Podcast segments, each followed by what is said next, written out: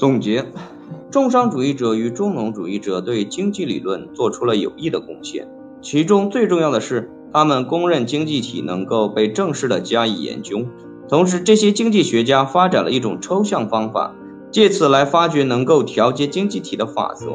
他们是经济学中的第一批模型构建者，因为经济理论立足于抽象的模型构建过程，所以有充分的理由将重商主义者与重农主义者视为第一批经济理论家。重商主义者就货币在确定价格总水平中的作用。以及对外贸易平衡对国内经济活动的影响，取得了最初尝试性见解。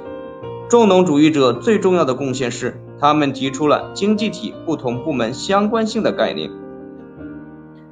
重商主义者与经验哲学认识到经济体的基本冲突，并将交换看成一种过程。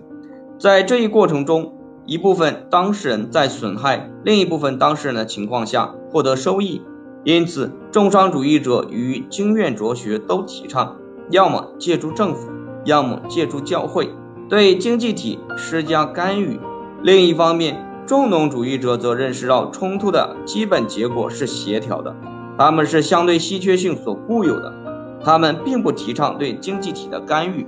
而是提倡自由放任。因此，这对亚当·斯密以及经济政策后来的发展具有重要影响。这一时期的一些英国经济学家既不完全符合重商主义，也不完全符合古典阵营。正是他们否决了交换中的固有冲突这一较为原始的重商主义观点，正是他们反驳了永远保持有利贸易平衡的必要性，正是他们了解了市场是如何运作来协调个别经济活动的。这些自由重商主义者与重农主义者赋予了亚当·斯密用于构建。政治经济学大厦的工具。最近的研研究显示出了一群相当活跃的西班牙人对我们理解经济学的贡献。从16世纪到18世纪末，西班牙人对经济体作用的见解发展到如此程度，以至于到这一时期结束时，一些西班牙经济学家就他们对市场在经济发展中所起作用的认识来说，可以与英国后期重商主义者。早期自由古典学者相媲美。尽管我们粗线条地描绘了重商主义者与重农主义者的观点，但是我们也研究了一些特定经济学家。威廉·佩蒂在本质上是一个重商主义者，其重要性在于他最早试图将经济学置于经验观察之中。斯密对政治算术的反应，以及获取相当精确数据的难题。使量化运动延迟了将近一百年。坎蒂隆是一位创造性的分析思想家，他在理解市场体制的功能方面有着重要贡献，并且他追随佩蒂对经济推理进行量化的理想。不幸的是，坎蒂隆对于后来经济思想的发展几乎没有什么影响。曼德维尔是一位重商主义者，是消费不足者主张的忠实代表，是感情脆弱的道德家。的尖锐批评者，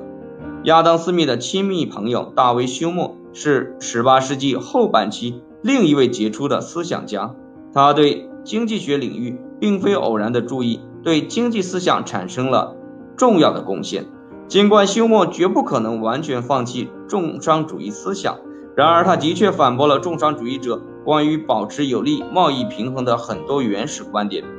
他的分析表明，既定的贸易平衡将引起。价格、出口以及进口的变化，最后导致既定贸易平衡的逆转。作为一种可接受的观点，而不是作为一套用以获取优势的政策。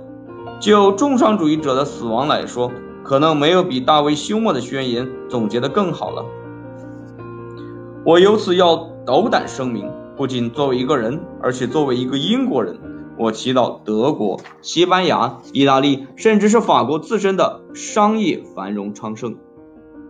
在亚当·斯密出版其名著之前，很多经济学家已经对经济体制的运作以及重商主义者与重农主义者提出的有缺陷的政策产生了重要的看法，但是没有一个人能够